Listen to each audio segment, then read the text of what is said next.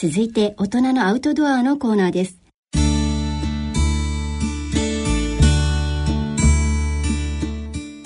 今回はヒマラヤダウラギリ四法の2回目。お話は医師で登山家の今井美智子さん。聞き手は大和渓谷元編集長の上永美京さんです。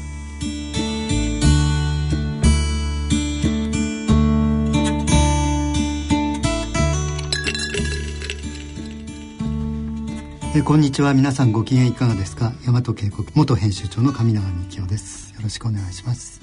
ご機嫌いかがですか？今井美智子です。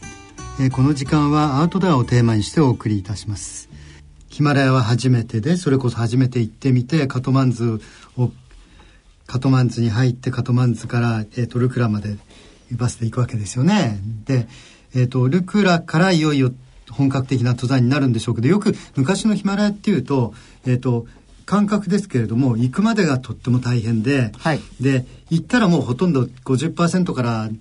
60%、70%は成功だみたいなふうに成功だっていうのはもうあとはなんとかなっちゃう。でも行くまでがとっても大変だっていう感覚があると思うんですけどそういう感覚はあんまりなかったですか？行くのとっても大変じゃないですか？だってその行くまでの準備期間が。あ確かに、ええ、あの準備期間の方が、えーと、と社会的に大変ですよね。はいお金集めとか装備を集めるとかって皆さんにご協力をお願いしたりなんかするのって、ええ、やっぱり社会的にいろいろこうやっていかなきゃならないところの方が、はい、山ガシガシ登ってるより全然大変、うん、気疲れするっていうか。うん。それもあるし、それから計画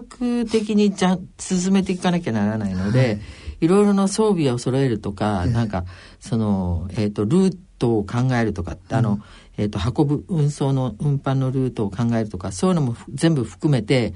えー、なんだろう、頭使う仕事ですよね。うんうん、だから、そういう意味じゃ、重くのしかかる感じの、うん、うん、ことがずっと2年続いて、うん、でもだから逆に、えー、現地へ行った時は解放されて、うん、で、パワー、パワーが全開みたいな、うんうんうん、そういう状態になるのかなっていう気もしないでもないですけどね。うん、で実際にカトマンズ着いたら少し気分的にはずっと楽気分的には晴れてたそうそうそうみんなその気分的にはそれ行くぞみたいな気分にはなってますよね。なるほどね。はい、でまたあのルクダじゃなくてポカラからなんだけど、はいはい、あのダウラギリ、はい、あの西の方にあるので、はい、とりあえずまあカトマンドゥでいろいろ装備作ったらポカラまで、はい、えーと、バスで行って、はい、っていうかトラックとかで荷物一緒ですから、はい、でそれもまたみんな手配しなきゃいけないし、うん、あと当時はやっぱりネパールも今ほど裕福じゃなかったっていうのもあって、うん、えー、荷物をどっかに預けてるとそこで盗まれちゃう可能性はあるんですよね。でもそういう時にその八木原君っていうのはどういう頭してんだか面白い人なんだけど、うん、前にも登山ダウラギの一歩行ってる経験っていうのもあるんだけれども、うん、むしろか盗賊の親分に任せれば きっちり守ってくれるとかっていう発想をして、でああいうのってどっちかっていうと民族民族によってお互いにこう、はい、いろいろあるらしいので、ね、うん、そういうあの知恵を使うとかっていうこともやってましたので、うん、割と私はその点は安心していたんですけどね。うん、でしかも割とこうえっ、ー、とある程度の距離を取りながら見てられるじゃないですか今井さんの場合は、それはだからこう楽しんでたんでしょうね。きっと八木原さんのやり方と吉鳥さんのやり方はまた違うんでしょうしダンプさんのやり方もまた違うわけでしょうから。ダンプさんはやっぱりね傀儡政権だからって、上に立ってるだけであんまりいろいろ指示したりしないっていう、そういうふうにしようそういうふうにしようと思っていったらしくって何も言わなくって。ただキャラバン中「おい今日もカレーかよ」とか言って、うん、同じじゃがいもと人参と肉と玉ねぎ使ったらあクリームシチューもできるはずだとかつって怒鳴ってましたけどね。おっしゃる通りです。ね、そういうところでは言ってたけどあんまり他は言わなかったですね。うん、じゃあすごいなんか人がピタッと合ってたんですよねっていう感じがするんですよやっぱりそのお話を伺ってたりあの読ませていただいたりすると、うん、こううまいところに人がそれぞれの個性を持った隊員の人たちがピースピースでこうピタッピタッと合ってたような気がします。その そうなんですね、それはなんかすごく人選うまくいってる。だから高橋隊長がダンプさんがいて、うん、吉輝さんがいて、うん、八木原さんがいて、うん、そういうそこにまあ今今井さん今井さんでまた加わっててっていう、その辺がこううまく合っててそれぞれにうまく距離を取りながらやってるなっていうのはあの大人のある意味で言ったら大人の登山隊だなっていう感じがしました。あああの当時の方が今みたいなこのピリピリしたお互いに気使わなきゃみたいな感性ってないじゃない。うんうん、でむしろやんちゃな人たちが、うん、あのやんちゃなことを言いながらだからそのなんていうのかないじめにあったと思わずに反発できるぐらいのエネルギーを持っていたので,、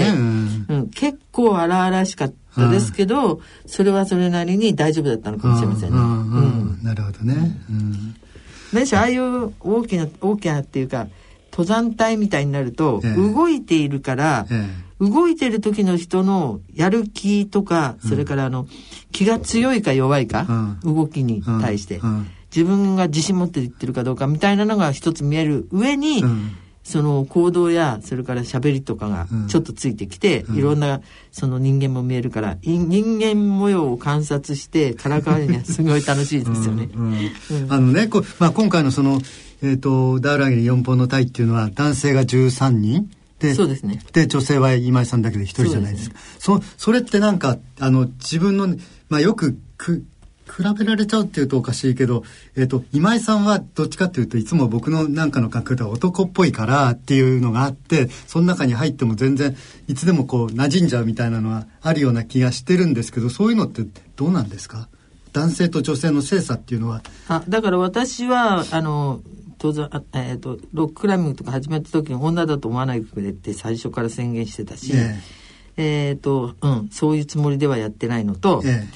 あとはなんだかんだ言って、これはあのなんか隠し玉なんですけど、医者だから。うん、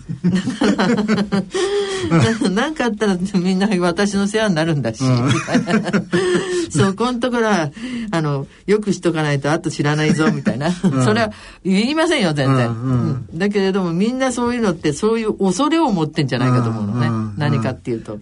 だから反対に現れるのは、うちのその、えっ、ー、と、JECC でみんなでやってきた頃の、あの、要するにだから、アイガーだとか、あの、えー、まあ、ジョラスもそうですけど、はい、ああいうヨーロッパを登ってきた人たちと一緒だった頃は、それが逆に出て、うん、なんかその、えっ、ー、と、私があげた薬だと、なんか、自分がも持ってきた自薬より効くような気がするとか、うん、そういうなんか、そういう信頼性があり、信頼を持ってますっていうのを向こうから言ってきちゃうんだけど、うんこういうあの登山隊の方は言ってこないですよねそういうことは、言ってこないけど、ニヤッと笑って、心の中で笑ってどうせ何かあったら言ってくに決まってんだから大丈夫だよというようななんかなんだ居直りみたいなのも一つあるのかもしれないけど、うん。なるほどね。そのやっぱりもうみんな周りからはみんな姉さん姉さんって呼ばれてたんですか？もうそうなんです。だから小松さんとか小倉さんが今井さんに向かって姉さんっていうならわかるんですけれども、えー、でもやっぱりもう最初から姉さんなんですか？そうみたいですね。は あいや、前にね、大変だったことがあって、あの、群馬県のところで、えー、まあ、集会で、あの、喫茶店使ったことあったんですよ。はい、で、私遅れて行って。姉さんって？それで喫茶店バーッと開けて、中入って、したら一番奥にぐらーってみんながいて、でも、お、アナさん どうもって言ったんですよ。そしたら、えっ、と、反対側の奥の方にいた3人の男の人が、それびっくりびっくりして立って、その後で、女の人が中へガッと入ってきて、何やってんだダメだって、どこんなところでしゃべ、さ、サボってやがってみたいなこと言って「へい!」とか言って帰ったんですよ、本当の姉さんが向こうか向こうにいたのね、もう大笑いになりましたよ。これ山の中ではいいんですけどね、うん、姉子とか姉さんとか言われて。あれはでもやっぱり群馬勢から出た言葉ですね。あそうですか、うんいやなんかやっぱり言えて妙ですよ姉さんって。いいじゃないですかなかなか。とんでもない。うん、それでいよいよだんだんだんだんそのあ山の中に入ってきます、はい、で山の中に入っていく時にはえっ、ー、とどちらかっていうとそのえっ、ー、と今井さんは少しやっぱり遅れて遅れちゃった、えーと、とずっとついてなきゃいけなかったじゃないですかあの彼にあの方についてました浅場さん？浅場さん、うん、浅場さんにずっとくっついてなきゃいけなかったのがあったから、うん、どっちかっていうとタイの先一番先端にいるところよりはどちらかというとその頃はドクターのドクターとしての医者としての役割のがずっと多かったような感じしますよね。そうですね。でえっ、ー、とでも頭の中では当然登ろうとは思ってたわけでしょ？ずっとずっと。そうですよ。だから 登ろうと思っていたんだけれども、はい、だから結局浅場あまあでも浅場さんも気の毒なんだけど隊の装備を全部、うん、各あのキャンプの装備のそのなんだろうどこに何がいくつあるみたいなの細かいバター一つでもなくなっちゃ大変なんで、うん、ないとみんなが文句言うし。なのでそういうの全部自分のノートに書いて、うん、今日は誰シェルパの誰にポーターに何何を運ばせようみたいなのも全部ずっとやってたから、うん、そんな細かい人なんですか？僕はよく知らないんですけどとっても几帳面な方なんですね。っていうかそれやらざるを得なかったから、うん、それをずっとやっていたので、だから。胃炎になっちゃうとか。そうそうそう胃潰瘍に近いような状態になっててだから私もそれでヒヤヒヤしちゃって胃潰瘍で吐血でもされたらどうしようと思ったんだけど。で、しかも薬あげてもなかなか治んないんですよ。変だなと思ったら、で、あの、ちゃんと薬飲んでるって飲んでるよって言って。で、あの、水でごくって飲んでるって、いや、甘いところペーって舐めて、苦くなったらプッと捨ててるっていうから、周りの遠い以上の周りだけ 飲んで、中食べてなかった、飲んでなかったから、薬の部分全然飲んでなかったんですよ。だから、最初なんか3日か4日、なんで治んないんだろう、この薬出してもと、あの薬出してもみたいな思ってたんだけど、その時も思いましたね、なんかとんでもない人たちと一緒に来ちゃったなって、薬の飲み方も知らないような人間たちといるんだとかって思ってびっくりしちゃいましたけど。うん。で、ちょうどこま、こあの、あそこのミヤニマータの上のところが、はい、だから最後に、私と浅場さんが一番後ろ側の、うん、でテントにいたんですよ、うん、だからそのとその時にはえっ、ー、と他の人たちはもうえー、尾根に取り付いて、うん、第7第8キャンプかな、うん、の方へもう行ってたんですね、もう全体はとにかく途半のそっち側にもうずっと入ってましたもんね。その一番一番最後尾だったわけですよね。で最後尾で入っていてで、その日なんかすごい大荒れに荒れたんですよ、はい、風で。はい、で、あの、急になんか怖がって、うん、浅場さんがよ、うん、怖がって、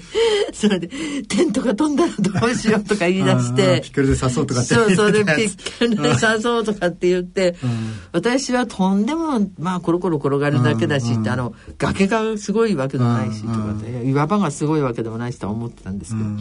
で、そうこう言ってるうちに結局だから行かないとか言い出したんで、うん、結局は私は一人で 難易を超えて、で、次のキャンプへ行ったわけですよ。でもちゃんと登ろうと思ってたわけですよね。そうそうそう、ね、だから、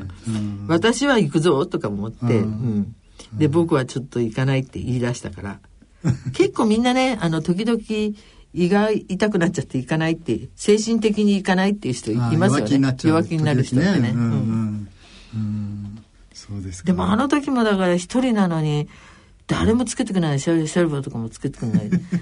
何なんだろう一体 ね普通は何か考えますよ じゃあ誰が行きますってね、降りてきてもいいのに。みんな自分が登るんで必死だったんだと思うんですよ。いや、あのね。体調以下。あの、ルートは伸びたじゃないですか、ずっと。だから、伸びたことによって、しかも全員がこう上に行ってるから、余計にそういうところに、まあ、気が回らなくなってきている。まあ、それは悪いことじゃないと思うんですけれども、でも、でもまあ、やっぱりそういう時にはちょっと、言いたいですよね、一言ね。そう。でも、サーダーはつけてたから。でも、サーダーたちはほら、って自分の好きなように行くじゃないですか。うん、その話については私は帰りに腹が立ってた。いや、でも随分トーンを落として書いてるような気しました。僕本読ん読んでて、うん、随分抑えて、今井さんが抑えて書いてんじゃないかなと思ったんだけど、もっと煮えくり返ってたんでしょ？本当は。だってさ、行って、で、途中、あの、要するにナインってあのカールみたいなところだから、えー、クレバスが結構あるんですよ。で、そのクレバスの口がパカッと開いてれば、と、わかるんだけど、あの、ヒドンみたいな感じで薄いやつもあるんですよ。で、これが本当に、乗って大丈夫かどうかって、もうもちろんピッケルでつっついては見るんだけど、そういうところ結構局安西でも何もなく一人で行くわけですから、怖いですよね、で行きもそんな状態で一人で行って、で今度帰りはじゃあアタックっていう日に、あの天候が悪くなるからっていうんで、そのまま撤収しして帰ってこいって言われて で結局帰ってくるのに一人で同じようにコーラボンコーラあの、コーラの中あのえっ、ー、とあれのナインの中を、で、どうしようかな、渡ろうかな、どうしようかなと思ったんだけど、うん、えいっつって渡っちゃったら渡れちゃったんだけど、それでなんか下で追いついてきて、よしさんが、あの、何やって見てた、見てたわけですね、一応、よ、吉輝さんは。見てない見てない。上から見てたわけじゃないの、その飛び越えたのは。ルート同じだから、うん、あ、一人で行ったなっていうのはわかるじゃないですか。ああ、なるほど。見ちゃいないんですけど、見てはいなくて、後から来て、ちゃんと安西連して、後から来て、それで、なんか一人でこんなとこ通ってとかと怒るけど、最初から誰もつけないでね、そ れで一人でとかって怒ってもね、と思って。うん自分の命は自分で守れるから 勝手にさせろみたいな。かなり腹立ちましたね。登ってね降りてくる時はそんなに悔しくはなかったんですか？そのあ登れなくて。そうそう撤収の時はいや、撤収の時はもうしょうがないじゃないですか。天候がうんぬんって言われちゃったら、あこれはもうダメだなと思って行ったんですよ。そもそもこの隊、一番最初に隊長が登り行っちゃいましたからね。だから、だからダンプさんの話はほとんど出てこないんで。隊長が登りに行ってサングラス忘れて、雪目になってみたいな。もう、で、あの、いわゆる大学山岳部の、あの、での、例えば浅場さんとかなんかみたいな人たちは、体調がね、最初に登り行くなんていうのはとんでもない話だと。体調っていうのは最後まで見,、見届けないと何があるか分かんないんだから、それに指揮をしなきゃいけない人間なんだからって言うん。だけど、ダンプさんに言わせると、何しろ力があって自分がいけると思うもんが先に行ってルート作んないとみんながついてこないっていう 違う発想なんですよ。それまあ、それはそれでまた正しいかもしれないですけどね。そうそうだから登れたんだみたいな言い方されて、ええー、みたいな、どっちが合ってんのかよくわかんないんだけど。そういう男の戦いみたいなところから外れちゃいましたからね。うん、しょうがないか、医者っていう、あれもあるから、最後から行くかと思ったら、最後の日がやっぱり、うん、天候悪かったですけど、前の日に、えっ、ー、と、夕方トイレに行く時に、あの、えっ、ー、と、テントのところに張り、誰もいないからね。はい、テントのところに張り綱やっといて、その綱をつけたまま、何しろ、あの、丸い、あの、尾根の、突起のところにテント張ってたから、丸いとこなんですよ。はい、で、あの、インナーシューズってあの、はいはい、テントシューズの、テントの中で履く、靴下でちょっちょっと出て行って、で、あの、トイレ行く。シューって滑りながら。足が滑っちゃう、シューって。で、ああ、だいぶ湿気てるなーって思って、あ、これ明日ちょっとなっていうのは分かったんですよ。うん、だから、そういう自分に納得するべきところの、あの、あれが、なんていうのかな、自然環境が見えてなかったら、あ撤収しろなんて言われたら、カンカンなって怒ったかもしれないんですけどね。ああ、でもそれは、それはいい話ですね。その、シュッシュッシュって言っちゃうところで感じられたというね。そう、あこれちょっとだいぶね、だってもう夕方でもう凍ってるはずなのね。うん、だいぶこれ温度が上がってるし、うん、湿ってるな、うん、明日天気悪いなみたいな、ああすごい。科学者の目ですね。ありますねそうなんて、うん、あそうですか、そういうのは下敷きになっててそれこそだんだん周りの状況も天気悪くなってくるっていうのは分かっててもうやむを得ないっていうそうですね、でもとにかく、まあ早く降りようっていうのはそれはもう登っちゃった人間にしてみりゃとにかく早く降ろさなきゃいけないっていうのはありますから、それはそうですよね、うんだから、まあ、じゃで私が途中で止まんないように片付けとけとかいろんなこと言ってね みんなに言ったらしいんだけど。うん、いやあのそれでもやっぱりこう後ろを振り返ってねダウラギンの4歩を見て後ろを振り返るっていうところも出てきますけれども。そう。だからこれはダメだと思いましたね。あの自分の体じゃなきゃ登れない。あ,、まあ、あの時は。結局人の体で行ったら登れないなと思って。そうなんですよ、人の体で行っちゃダメなんですよね、自分の体じゃないと、初めてでしたからね。その後はもう今度は全部今井さんが全部仕切って自分が隊長になっていくいくわけじゃないですか、うん、それは経験としてそういうのを思ったんですね、うん、なんかすごいすごいねあの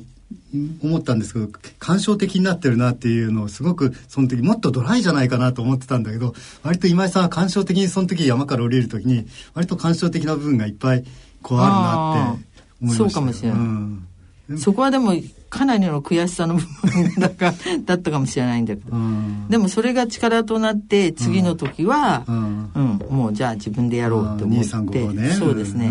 それもそうだし、その次もそうだし、そうですね、でところが意外に忘れっぽいらしいんですよね。でチョモランマやって、ね、それからあのえっ、ー、となんだっけチョモランマこれは人類としてまだ誰もやってないんだから失敗したんだけど、はい、まあしょうがないんだけど、はい、チョモランマ行ってその後長湯行って、はい、でいい感じで行って、でももうあの気象が荒れちゃってるからヒマラヤもう終わりかなと思ってたけど、ええ。ー、ベンちゃんに誘われて、はい、60歳の時にチョモランマもう一回行ったんですよ。はいはいはい。人の体で行っちゃったんですね。あそっか。アタックまで行けてんのに、で、自分の調子は悪くないのに、登れないで帰ってきたんですよ。ああ、そうか。人の体で行っちゃダメだ。ああ、なるほどね。いやあのね、うん、その今回のヒマラヤ私のヒマラヤっていうので行ってすごくはまあ本当に久しぶりにこうもう一回見させてもらうなりなんなりしていややっぱりヒマラヤの一番いい頃を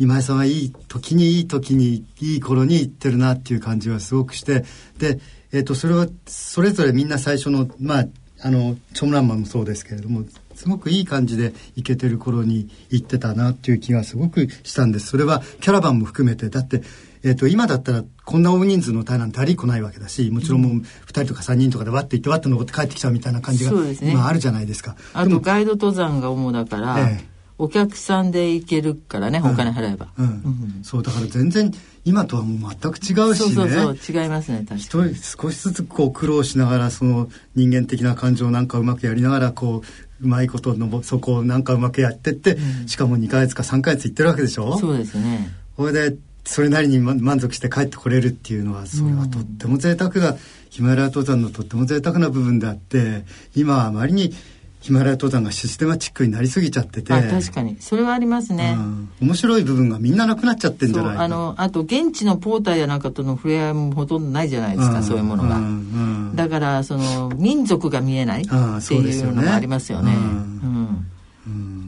あとあのそれこそ村のところなんかであんまり止まっていかないじゃないですか、はい、どんどん、はい、どんどん車とかで行っちゃって、えーえー、で村のところで止まったりなんかするとあの夜中にトイレにテントこうやって出るじゃない、ええ、なんだか知らないけど空間のところに光が2つ見えたりするんですよ。うんうん、で明日の次の日の朝になってみるとそこに水牛が立ってたのね。なるほどね。目が夜夜目が光るじゃないですか。だって、ブルーの目が光ってて、なんだろうこれ。ホタルにしちゃ大きすぎるしみたいな、そういう経験はできないですね。今はね。うんそれがなんかすごいそういう経験がすごい面白いような気するな、うん、ヒマラヤの。そそれこそ月明かりで影が見えるぐらい真っ暗なところだしね、うん、そのキャラバンで行くところは、うんうん、そうですよね。そうそういうこう丘の上みたいなところへは、最近の人たちは行かないまま行っちゃいますからね、そこみんな通り越したんですもんね。そうですね。それを全部忠実にたどってって。そう。だから自然と人間のこうなんか調和している部分も見れたり、うん、うん、だって私たちがキャラバンで歩く道って、はい、私たちにとっては参道なんだけど、うん、そこの村そこの村にしてみれば生活道ですからね。そうですよね、いわゆる、うん。そういうところのもうあのあれキャラバンしなければいけないですからね。うん。それがまたその面白さですごいヒマラヤの面白さなような気しましたけど一番だから一番いい時にいい頃に行ってたなっていうそういう感じしません？いや私はだからその時しか行ってないので。そうか。でもでもとっても楽しかったんでしょ？でもそのヒマラヤそうそうだからヒマラヤ行ってそれはそれなりに楽しみましたよ。だけどだからといってヨーロッパアルプスの登山やめようとは思わなかったけど。だからどっちもどっちだったけど。うん。でもだってもうその帰ってくる時にはそれこそ235法のそうそうそうそう。も。う次に決めてましたからね。あそれはいつ頃から決めてたんですか？結局だから自分の体調がダメだって決めた時から。なるほどね、うん、いやとってもとってもなんかいいそのダウラギリ4歩ですけれども、ええ、もういい読んでてもすごいのどかだしえっ、ー、とやってることもなんか今から思えばこっちは失礼になっちゃうかもしれないけど先駆者ですから皆さんはね。先駆者だけどすごいのどかに山登りを楽しんでるなっていうまあそれはそれで大変だったのかもしれもちろん大変だったと思いますけれども。いやあの確かにおっしゃるようにのどかに楽しめなかったら成功しないかも。ああのやっぱりあのなんていうのかな学連さんたちとかなんかで、うん、あの公的な機関みたいなところで、うん、半分仕事仕事じゃないけれどもこうやらなければみたいな感じで行った人たちとそれから自分たちで自主的に行こうと思って行ってるやってる人たちではちょっと違うかもしれませんね。うん、なるほどね。だからオリンピック選手ちょっとオーバーなんですがオリンピック選手やなんかでも日の丸しょっちゃった途端大変になっちゃうんじゃないですかね。そうですね。背負う前はそんなに大変じゃなくて楽しいと思ってやってんじゃないかな。うん、そうですよね。だって、えっ、ー、と、今井さんたちが言ったの75年で、はい、えっ、ー、と、77年に日産協の K2 ですからね、うん、だから2年後ですけど、なんかやっぱり読んでると、もう K2 のはずっとなんか大変そうっていう感じがずっとしますよ、なんとなく。あだから、それこそ、絶対自分が登んなきゃいけないんだっていう感じで言ってる人たちはわって言ってるんだけど75年のダウラギの4本の時なんかもっとずっと楽な感じでウィッて行って頂上登って帰ってきちゃったって そういう感じがそういう感じがします。大量登ってね。うんそうそう、うん、そう。だからこの当時っていうのは70本当にえっ、ー、と73年が RCC2 のエベレストですから、ええ、あの時だって大勢で行ってるのに登れたのはほんのちょっと一握りでしょ、うん。うん、で K2 だってほんのちょっと一握り。そう。ただ高さがね、うん、えーと、1 0 0 0メーターぐらい違うから、まあね、こっちの方が低いんだけど、言っときますけど、うん、ダウラギリの方が距離的には多く登ってるんです。うん、あの、高度差的には。長いから。あの、一回だから、あの、えっ、ー、と、前衛法を、から降りて、また登って、ピーク行ってるから、えっ、ー、と、標高差でいうと5000メーターぐらい登ってるんです。はい、で、あの、エベレストなんかだと3000メーターちょいなんで、だから2000メーター分ぐらい多く登ってるんですよね。そうですね、うん。そうですね。確かにそうだ。ですけどまあね高いっていう高さももちろんありますんでね、う。ん、じゃあ次の次のことを考えてるっていうのはもう、えーと、下山しだした頃下山の前からも考えてた。あの違う違う違う。だからあの登れなかったっていうところで、はい、あこれはもう一回来よう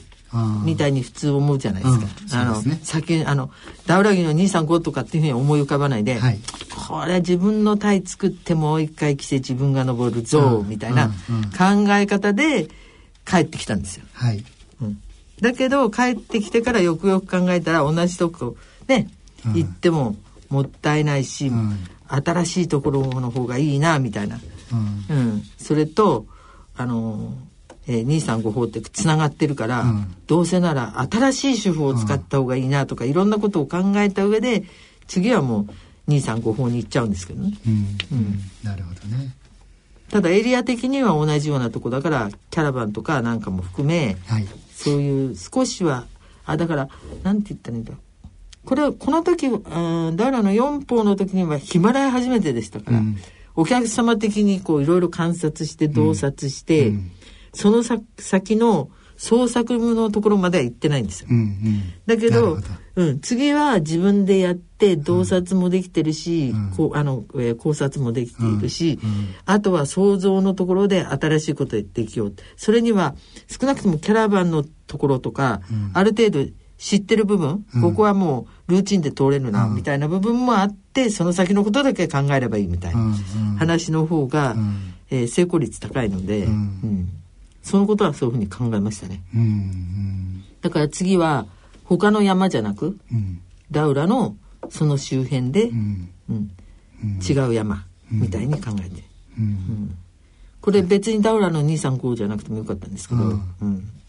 とりあえずダウラの235に次は行こうって思っちゃいましたね。はい。はいね。とダウラ4歩っていうのは、えーと、今井さんにとってみたらどういうふうに総括しますか？総括するとしたら。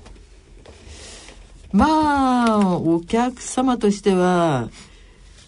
ぼてっとした山を楽しく見てきたなみたいな。そんな感じですかね、うん、いややっぱりあのおいしドクターとしての役割を当然果たしながら結構あの楽しんでられたんじゃないかなという感じを持ちました。だからすごくこうえーと、隊員の中に入ってたらばやっぱり隊1隊員で、ね、行かなきゃいけなくなってくるじゃないですか。でもドクターっていう立場だとしたらば割とそこはこう自由に少し自由になれるみたいなそういう感じがあるんじゃないかな。あそうそうそう。だから両方あるんですよドクターは、うんうん、とんでもないこうね、うん、あのあれでえっ、ー、と、C1 に上がって、もう一回 C1 行ったと思ったら、もう C2 以下されて、その次は C3 以下されてみたいな、高所順化なんかめちゃくちゃやらせてもらわない。代わりに、あの、3回ずつちゃんと荷上げしなきゃいけないとかって、そういうのはなかったけど、うん。で、その代わり、だから呼ばれたら呼ばれたキャンプまで行かなきゃいけないので、うん、だから体力っていうより、高所順化能力をちゃんと持ってれば、ドクターの方が楽ですね。うん。うんそれがないとかなりきついと思いますよ、でも。だからサーダーが「なだれどこだよし行け」とか言われて、でうん。まだ手術行ったことがないのに行くとかね。そうです。まあ大変だ。でもでも高度は強い方なんですね。いやあの多分大丈夫だと思うんですがあの高所障害になったことがあんまりないので、うん、多分ううまく処置してると思うんだけどそれはだからあのこの時も言ってる小倉君とかなんかには「先生はずるいよな医者だから」って。自分が高所障害になるかならないかの判断がつくからなる前にいっぱい息吸っときゃいいんだもんなって言われた そんなうまくいかないでしょうね。うん、やりました。はい、はい、ありがとうございました、はい、えー、それではえーと、お時間となりました。ありがとうございます。ここまでの相手は、えー、私上永美京と今井美智子でした。それではまたよろしくお願いします。さようなら。さようなら